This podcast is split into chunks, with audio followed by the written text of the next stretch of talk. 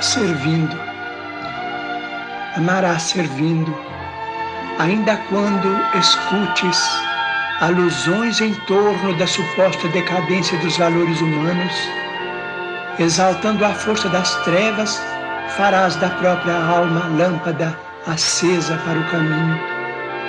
Mesmo quando a ambição e o orgulho te golpeiem de suspeitas e de rancores, o espírito desprevenido amarás servindo sempre.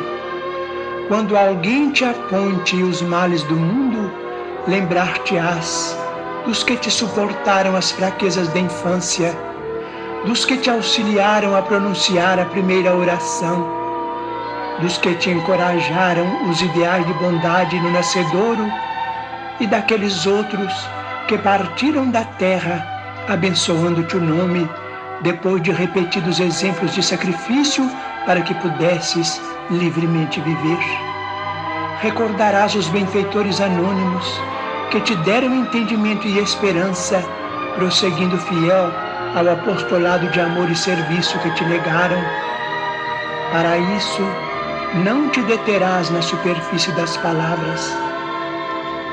Colocar-te-ás na posição dos que sofrem, a fim de que faças por eles tudo aquilo que desejarias se te fizesse nas mesmas circunstâncias. Ante as vítimas da penúria, Imagina o que seria de ti nos refúgios de ninguém, sob a ventania da noite, carregando o corpo exausto e dolorido, a que o pão mendigado não forneceu suficiente alimentação. Renteando com os doentes desamparados, reflete quanto te doeria o abandono sob o guante da enfermidade, sem a presença sequer de um amigo para minorar-te o peso da angústia à frente das crianças despejadas na rua. Pensa nos filhos amados que conchegas ao peito e mentaliza o reconhecimento que experimentarias por alguém que os socorresse se estivessem desvalidos na via pública.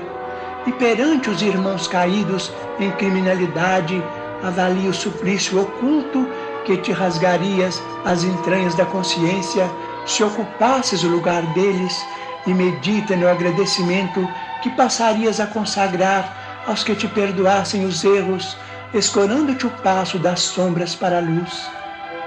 Ainda mesmo, quando te vejas absolutamente a sós no trabalho do bem, sob a zombaria dos que se tresmalham temporariamente no nevoeiro da negação e do egoísmo, não esmorecerás.